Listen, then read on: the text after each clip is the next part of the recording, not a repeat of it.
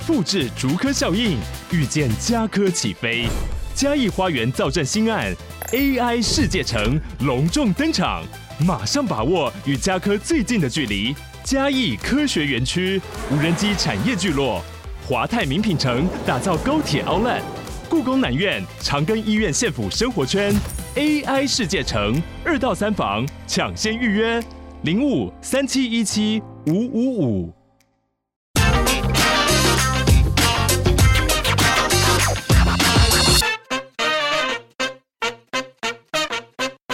大家好，欢迎收听《听经济》，我是这集编辑室 On Air 主持人林安妮。今年 Chat GPT 大放异彩，很多人的工作中都已经开始融入了 AI。AI 这股趋势是不是不可逆转呢？二零二四年还会看到哪些新变化？我们今天邀请到深度内容中心记者孙家军一起来聊聊二零二四年的科技新趋势。欢迎家军。Hello，大家好。哦，我们要赶快先来请家军讲一下，我们现在的生活是不是？不能没有 AI 了，AI 是不是一条就是没有回头路？用上了它，我们就一直就会需要它。嗯，好，那聊到 AI，还有说刚刚说的 ChatGPT 的话，我们可以先从今年十一月那个 OpenAI 的那个宫斗大戏来开始谈起。那 OpenAI 就是在去年底推出了 ChatGPT 这个很突破性的智慧对话机器人之后呢，就是应该大家蛮多人都有用过了。那它和以前 Apple 的 Siri 啊，或者说 Amazon 这些语音的助手，可以说是已经达到完全不同的境界了。那它更接近我们在电影里面看到的，像是钢铁人里面那种 Jarvis 这种等级的人工智慧，我们都可以用很日常的语言来和它对话。那它也可以帮我们做各种形态的任务啊，例如说翻译啊、摘要啊，或者叫他写诗画图都可以。那就是真的一种很变成一种很不可逆的趋势。嗯，所以说，呃，ChatGPT 就带成了这一波新的生成式 AI 的风潮。这样听起来感觉好像 AI 越变越聪明。嗯、印象中，那个苹果刚出那个 Siri 的时候啊，嗯、很多人喜欢跑去跟 Siri 对话，会问他一些问题。然后我觉得那个点好像是在看那个 Siri 出糗、答非所问的样子。嗯、但是好像很多人在使用过这个 ChatGPT 之后，会发现说，哎，这个 AI 同样都是 AI，可是好像这个 AI 比较聪明哎，就是说比较哎。虽然有有时候也会，你会感觉到这个，哎，这这个 ChatGPT 好像有点固执，嗯，但是你觉得它好像答题技巧，嗯，变得跟以前不一样了。对，以前的 Siri 可能就会说，哦，对不起，我听不懂你的意思啊。嗯、可是现在的那个 ChatGPT，它感觉还蛮有问必答的。对，就算它可能稍微误解，不过可能还是可以答个七八成都可以做到。嗯我们最近刚好也在做一套这个 AI 的专题，我们去访问专家，然后那个专家呢，其实就在讲说，哈，就是到底这个 ChatGPT 这种与大型语言模组，他们是怎么来练就他们这种聊天式机器人？为什么他们这么擅长聊天哦？那我觉得这个专家他解释的方式，哇，一听就秒懂了。他讲说，哈，其实呃，要怎么训练这个生成式 AI 呢？就是拼命的给他读资料，因为。机器跟人不太一样，我们可能一 一一天读个几篇文章我们就累了，但是 AI 不会累，它可以读海量。好，我们想要讲说它阅读了一个超大量这种。巨资 很巨大的这个资料库，他都这样读了。读了之后呢，要测试它到底就是有没有真的读进去。那人们测试这个生成 AI 的方法呢，就是让他做克漏字测验跟接龙。嗯、比如说问你 A 的时候呢，哎，你不能太奇怪答到 Z，你可能还是要跟 A 有有关的这个答案去找。所以呢，其实这个聊天机器人真是真的是有特别练过的。那不晓得说各位听众朋友啊，就是自己在在跟这个聊天机器人对话，不论你是跟这 ChatGPT。或是跟跟病聊天的过程当中，你有什么有趣的事呢？也可以留言告诉我们哦。好，那既然这个 AI 它是一个不可逆的趋势，我们可能在明年，明年好歹今年假设它已经会走会跑，明年好像是不是就应该要看到它会翻跟斗，明天在天上飞了 这样，或者在天上飞这样子。所以明年会有一些关于生成式 AI 会有哪些新的趋势吗？那我觉得比较主要就是大型语言模型，就是 LLM 这个东西，真的是已经有点进入到战国时代，在百家争鸣的感觉。就常常会一觉醒来，好像整个世界都变了。像是 Google 在十二月初就推出了一个新的 Gemini 这个模型啊，它蛮多表现是胜过 ChatGPT 的。不过也有爆出说它的 demo 影片啊，就是有画一只鸭子，蓝色的鸭子，然后它会一直在有相关的描述的那个影片是有经过加工的这个争议。就实际上它可能没有它展示的这么厉害。嗯。不过不管怎么样，这个 LLM 的战火是已经越演越烈了。那 LLM 也可以分成两种类型哦，一种就是私有的模型，像是 ChatGPT 商用版这种是按照用量或者说订阅制来收费。那另外一种是开源 Open Source 的这种模型，它是可以免费的来使用，然后你也可以去修改它的原始码。它是比较呃像是比较代表性的开源模型，就是脸书的 Meta 推出的 Llama 2这个模型。那你可能会想说，有免费的可以用，干嘛要付钱啊？付费私有的嘞？对啊，对啊。不过那个。因为这种开源模型是需要经过比较多的研发跟调整，不过你也可以相对对这个资安比较把控好。那这种像 ChatGPT 这种商用模型的话，企业是可以比较随装即用，然后很快的落地来推出相关的 AI 应用。所以对于企业或者说一般的使用者而言，也是都可以各取所需的来选你要用哪一种类型的模型。嗯、那我们也可以确定的趋势就是，这个 LLM 就变成现在的兵家必争的之地，还有军备竞赛这样子。哎、嗯嗯，但是这个 LLM 是不是一个？既然这个我们都说它是一个大型语言模组，当然我们一般的企业不会想要去开发这种大型语言模组，我们多半是在它的这个技术作为底层，嗯、我们在往上叠加去做新的应用。那 LLM 的这个投入是本身是一个很烧钱的行为，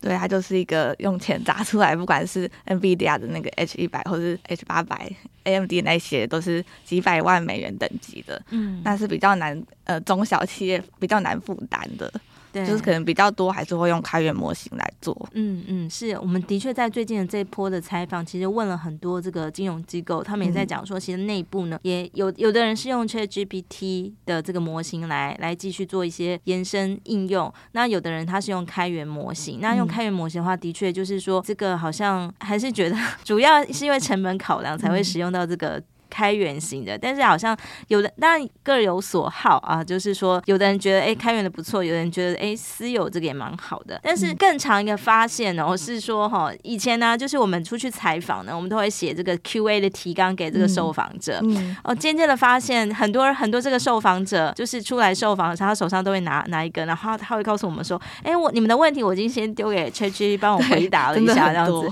以前可能是很可怜，真的有一个人类助理，就是这个受访者助。要很辛苦，或者说这个企业的公关，他很辛苦的根据我们提出来的提纲啊，然后去找各种拟好的答案来这样子。对，那没转眼间这个哎，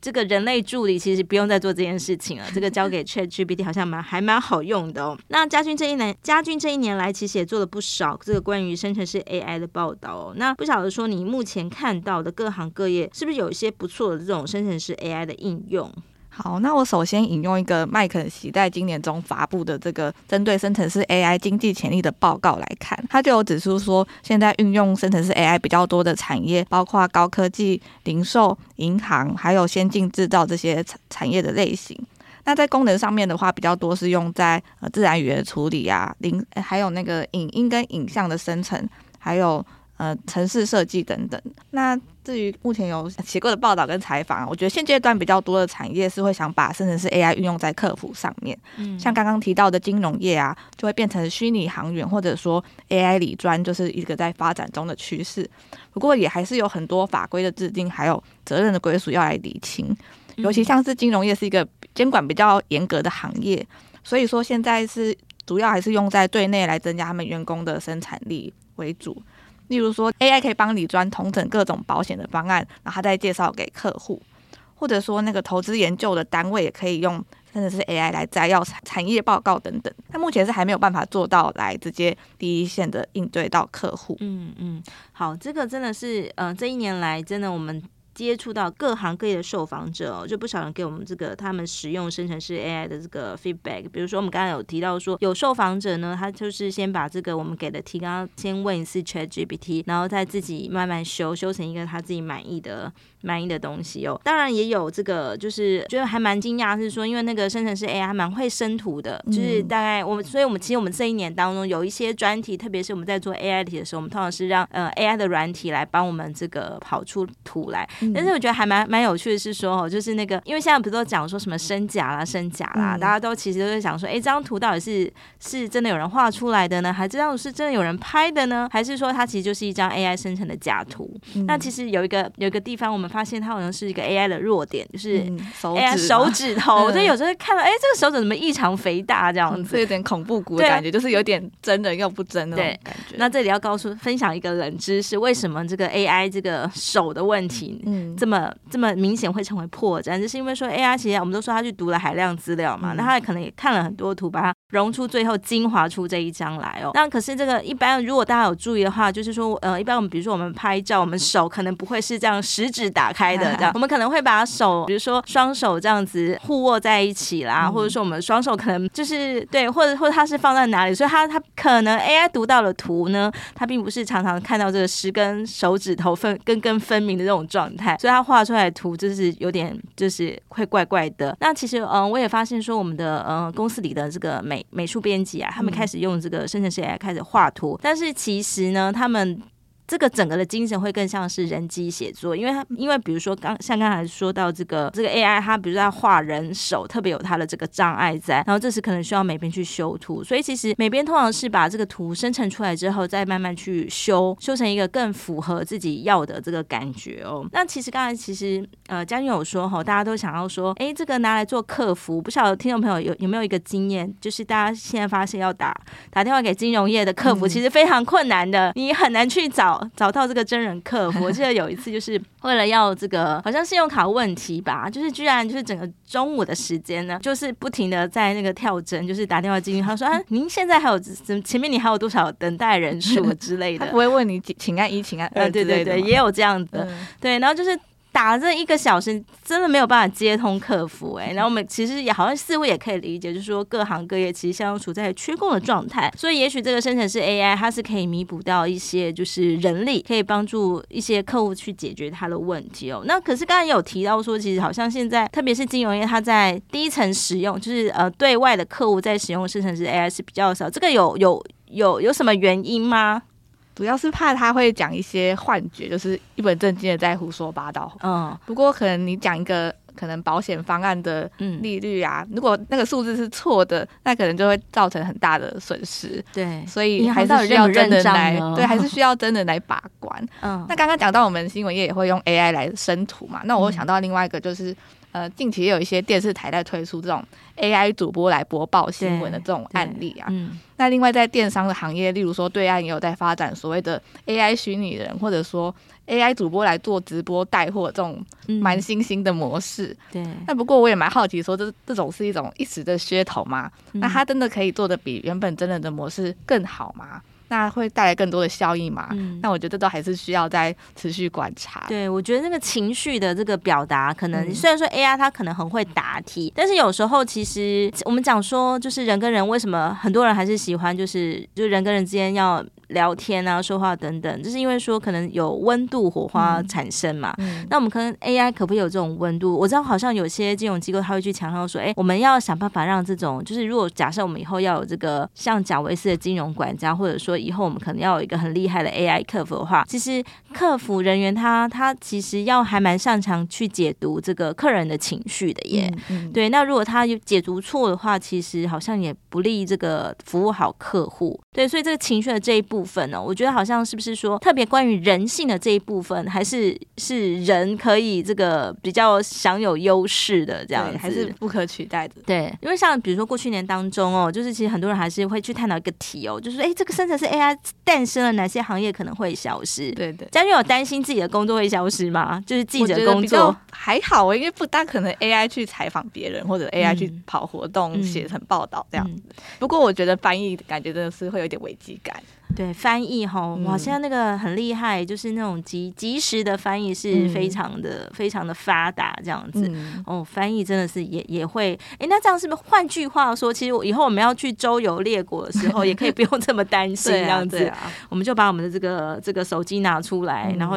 需要的东西就打一打这样子哦。好，非常有趣哦。好，这一次呢，就是我们家军推出来的专题呢，叫做《二零二四科技大预言》哦。其实呃，在这套专题里面当中，除了有很大的篇幅去讲这 AI，其实但也有讲到这个半导体哦。毕竟这个半导体也是我们台湾民众非常关注的这个领域哦。那不晓得说这个嘉俊在访谈半导体界有利人士这一块上，大家怎么看明年半导体景气呢？好，那来讲明年的展望之前，我们可以先简单回顾一下前两三年疫情的时候啊，因为远距办公还有宅经济等等的，所以让半导体跟消费性的电子是有吃到蛮大一波的商机。可是后来就变成供过于求，要消掉很多库存嘛。再加上今年整个国际的政治跟经济的局势也比较动荡啊，不管是通膨啊，或者是战争等等的，那也连带影响到企业还有消费市场的买气。所以今年二零二三年半导体就是呈现一个比较谷底的情况。那相较前两年是比较低迷的，低迷的。不过一个好消息就是，从现在的一些研调机构还有科技厂，他们释出对明年景气的展望啊，大多是认为明年会复苏的。那有一种开始拨云见日的感觉吧。嗯，主要是因为库存已经去化的差不多了，嗯，还有一些刚刚提到的这种新兴的 AI 的一些装置可以带动消费的需求。那普遍是预期在明年的 Q2 或者说下半年会开始来往上成长。嗯，的确，如果说大家形容今年的二零二三年就是这个半导体就是掉进谷底的一年的话，的确来到明年也是该走向复苏了哦。那只是说这复苏是一个这个荣景吗？大荣景的这个状态呢，还是其实它只是 比今年略好的这种状状态呢？对，应该也蛮难超越疫情那两年那种爆发式的成长啊，顶多是跟二零二一或二零二二差不多持平吧，或是。嗯对，就比至少会比二零二三好，就是就是比谷底有上来一些些这样子，不会再往下探的这样子。对，好，那这个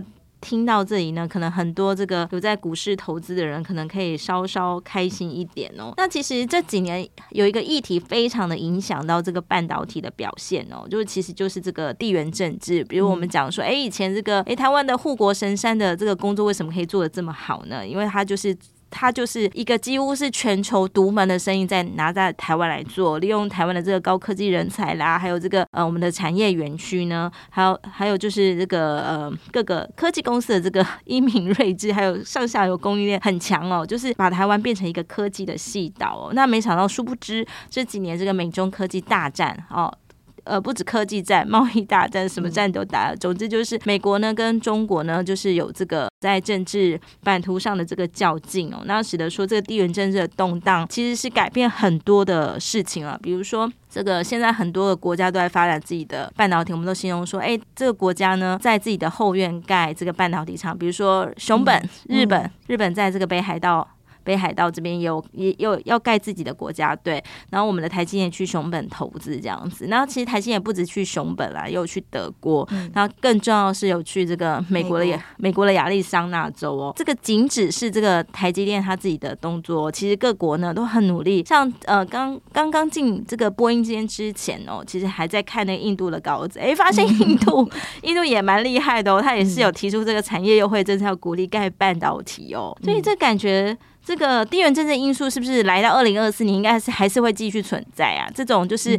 令大家这个觉得说，哎，全球化已经消失了，只剩只剩这个大家就是各国自己的利益，这种状态，明年还会继续存在吗？嗯，的确，就是半导体的越来越被各国当成一种战略性的物资，然后现在真的每很多国家都有推出晶片法的补贴，不管是日本、韩国，刚讲到美国。还有欧盟，嗯，那他们也都希望可以在地化生产。那台湾也是被各国拉拢啊，然后去希望可以去当地呃设厂这样。嗯，还有像美国的晶片出口的禁令也是一直在推陈出新。对，那也是他有到去 for 各个国家要来宣导 宣导他们。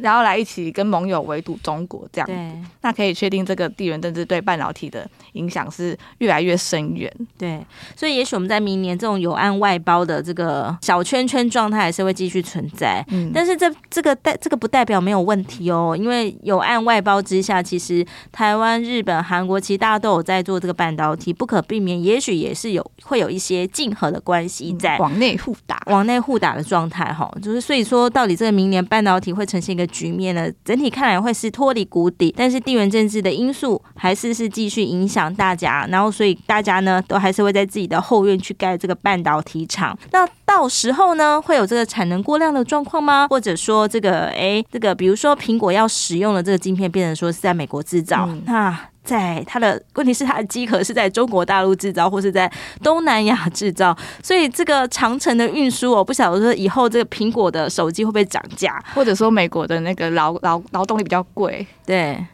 好，这些可能都会造成，会不会造成大家手上这一支手机变贵了呢？这可能是明后年我们要来观察的重点了。好的，那接下来呢，其实也要再再请这个家军哦，家军很难得来来我们那个播音间哦，我们这一年其实也是。也学到或者听见各种。科技关键字就是每次看，哎，台股台股好像啊，就说这是 CoWoS 概念股，嗯、或者说啊，这是 AIPC 概念股，概念股对，吸光子。哎，这这一年真的听过很多各式各样的奇葩，好像还有一个韩国的这个一个技术，那个技术叫什么？好事好事也是昙花一现，就是刚刚开始讲的时候，大家都大家都哇，好惊讶，怎么会有这种技术？但是冷却了几天，啊、超导体啊，对对对，超、嗯、超导体。这一年我们要听太多这个科技新名词哦，都快追不上了。嗯我们来挑几个比较存活度比较长的 的这个关键字来讲讲好不好？那像什么是 CoWoS 嘞？对，那 CoWoS 就是台积电一种先进封装的技术，它是透过把不同类型的晶片并排或是垂直的叠在一起，来节省空间跟成本，还有降低那个能耗。它对于 AI 的高效运算是蛮有优势的，所以现在包括像是 NVIDIA 还有 AMD 一些高阶的产品都已经在运用。不过也大家也都知道，现在 AI 运算的需求是很高嘛。嗯。那 CoWAS 的产能现在有供不应求的情况，那台积电也是有持续在扩增这个产能，到二零二四、二零二五都还会再持续来增加。嗯。那预计对于它的营收也是会有相关的影响。对我们讲说哦，就是那个晶片，不是我讲说摩尔定律啊，没没没没多久之后，这个就会再怎么样的翻新这样子哦。嗯。那其实大家也知道，这晶片越做越小，以前那个晶片可是很大一个的，然后后来就越来越小，因为大家现在手持的装置啊，或者说要放在这个电动车里的这个晶片哦，往往它其实需要更这个功能可能要更更强大，比如好比我们在车上，哇，简直是这个又要帮我们自动 导航，嗯，然后又要帮我们做这个那个的之类的，所以这个晶片的功能是越来越强大，但是它的，因为它会越变越小，所以已经传统那种功法可能不足以让它可以。有这么这么强大的这个运作，所以它势必可能，比如说像台积电想出的解放，就是堆积在一张小小的晶片上，它可能就是去做这空间运用的堆积，让它变成就是哎、嗯，它就是堆积上来之后，它就可以做一样做很多的事情，但是它是在一个小小的晶片上这样子。哦、嗯嗯啊，这个就是很厉害的 CoWoS 哦。那 AI AI PC 又是什么呢？其实我看到这个，我想说是 A One PC，我想说这个是什么？不是，是 AI PC，这个是干嘛呢？嗯、对。就是现在也可以常常看到像是 A I P C，或者说甚至是 A I 手机，就各种冠上了 A I 的这种终端的装置哦。对，那我们可能现在 A I 就开始逐渐从云端的资料中心，要开始走向呃地端或是用户端的这个趋势，那就变成说笔电跟手机这些装置可以在没有联网的情况下，也可以跑得动 A I 的大语言模型。那在使用上可以更便利，然后性能跟呃能效也会变得更强。就是说，这个 AI 以前我们比如说像我们要就是，比如说我们是上去跟 ChatGPT，我们跟它的资料库连线这样子。那、嗯、这意思是说，我们以后我们这个手机就是直接在我们手机端，嗯，就是它是内算是内建在我们手机里的 AI 这样子，是不是？对，就是手机的呃处理器就跑得动了，嗯，就不用再传回用网络这样传回去，远不知道在天远在天边的资料中心算完再帮你送回来。嗯这个有没有一点那个边缘运算的概念、啊？对对对，就是、它就是边缘运算嘛。对，算是。嗯，边缘运算讲的是说，哎，以前就是我们就是直接在在自己手上这个终端终端上去做运算这样子。哇，那以后我们手上这个手机会真的很强大耶。嗯。真的，不过就目前来看，就整个业界对 AI PC 或者说 AI 手机，它的规格究竟是怎么样才叫 AI PC、嗯、AI 手机呢？是还没有一个很明确的定义啦。嗯嗯、还有比较好奇说，消费者对于所谓的 AI PC 跟 AI 手机是否就真的会买单吗？就是可能大家也会觉得说，现在就已经很好用了，那网络也是到处都点得到啊，那为什么一定要用到那么好？对，就我觉得也要再看后续各个业者有没有推出很很有感的这种杀手级的应用，然后才会有这种换机潮吧。对，其实节目一开始，这个嘉俊有提到那个金融贾维斯，这个是也是最近那个同事们去采访，就是发现了一个很有趣的点呐、啊，就是大家都想说，哎，钢铁人电影里面当中那个协助这个钢铁人做。各种这个管家视听的这个人，其实他不是不是一个人，而是一个就是一个我们讲他是一个 AI AI 管家，一个 AI 的人这样子哈，他是他不是真的，他不是他可能就是一个虚拟人的这样子。那以后呢，是不是有哎？以后是不是说我们手机里面就是住着这个 贾维科技贾维斯这样子？嗯嗯、我们可以问他呃，请帮我们导航要到某某地方去，哎，请帮我推荐一下我中午要吃什么这样子，嗯、就是更强大的这个搜寻功能，可以跟你说话这样子，或者说帮我安排日本。五天四夜的行程，哇，搞不好这种都可以做到。这个会不会是你最近就想安排一个五天四夜？为什么突然讲说五天四夜要去日本玩呢？因为好像在别的活动有听到他们就是在讲现代甚至是 AI 可以厉害到哪个程度。哦，懂懂懂。嗯、对，这个这个家军。既然今天来了，我们要再 bonus，要再告诉多大告诉大家一下，到底这个生成式 AI 跟传统 AI 好像不太一样，对不对？嗯、擅长的东西也不太一样。嗯，对。以前的话，你可能很难叫一，就很像我们以前跟 Siri 讲说，你可不可以帮我分析一下什么？他可能就跟你说，嗯、我听不懂你在说什么，嗯、我不懂您的意思是什么。嗯、但是现在的 ChatGPT 他会告诉你，他会告诉啊，就是要去哪里？为什么呢？为什么以前 AI 做不到，现在 AI 可以做得到？一样都叫 AI 呀。就以前的 AI 也不算以前啊，就比较传统，早期发展的是算是分析式的 AI，它比较像是针对特定的任务来来执行。不过现在大家在讨论的生成式 AI，就是不是单对针对单一的类型的任务来做，它是可以做很多种形态的任务，多重多重多景这样，多智慧这样子的概念这样子。嗯，他就是假定你在碰到任何状况，他要他都要想办法回答出答案来的人，这样子。嗯，嗯，可是他真的每答必对吗？嗯、当然还是有他的 极限的。对，我们来讲讲 AI 到底有没有一些缺陷呢？生成式 AI，、嗯、特别是生成式 AI 有没有哪些缺陷？其实虽然说它是设计来回答大家所有的问题的，嗯、但是是不是在某些事情上的答题，它真的没有办法做到答的很好嘞？例如说它的资料库，它的时间啊，嗯，像。呃，我记得 ChatGPT 最早推出来可能是到二零二一年，然后最近的 GPT Four 或者更新的版本，可能有、嗯、有把资料补到更近了。对，可是毕竟它只能针对过去有的资料来做回答，它、嗯、没有办法。针对新的事情，又马上预测，所以千万不要问他说下一期乐透可以帮我预测一些数字嘛？嗯嗯、预测他可是做不准，那不是他擅长的。对，这还是没有办法做到的。嗯嗯，所以对，而且刚才有讲说他其实会有一些幻觉，那那个幻觉的出现的原因呢，嗯、是为什么呢？对，幻觉是因为他毕竟是把他训练的像听说读写是像人来做，嗯、可是他。他只是讲的像人话，可是不一定是说正确的话。对，他只是讲一些听起来、看起来合理的话，而不是正确的话。更何况是大家喂给他的资料，其实也没有逐笔去核实吧？嗯、应该应该他自己也读了蛮多假新闻在里面的。他有时候也可能也不知道他的上下文，或者他的背景的脉络到底是什么。嗯但是他就是想办法帮你讲出一套这个自圆其说，所以刚才嘉俊会说，哎、欸，这个幻觉就很像是一本正经胡说八道，嗯，对。然后所以这个哦难怪最近很多人都在讲说，这个 AI 的可解释性跟透明性是很重要的哦。嗯、就是为什么你问他这个问题，他告诉你，比如说你问他说，帮我规划一个五天四夜的这个日本旅程，他可能推荐出很多，但是你可能也会好奇他为什么你要推荐我去。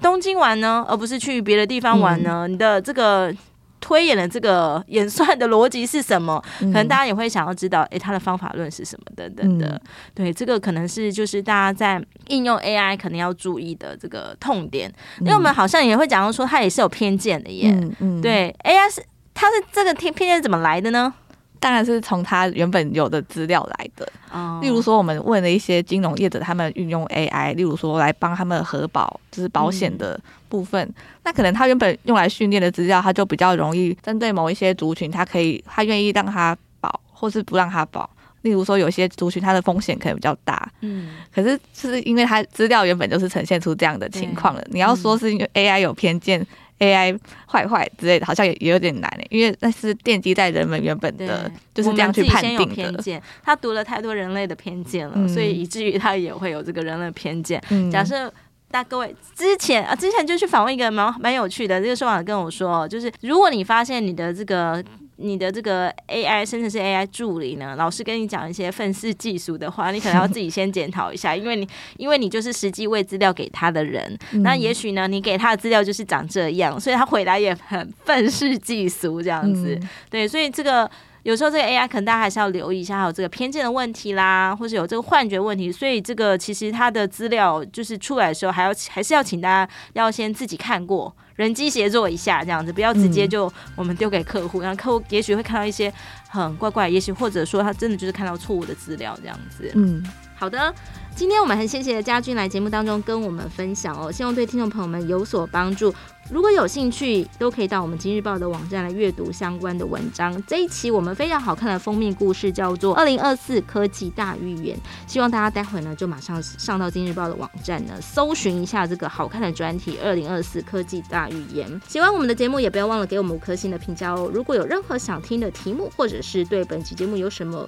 问题跟建议，也欢迎在底下留言或者来来信告诉我们。好的，我们这一集就到这里喽，谢谢，谢谢家军，谢谢。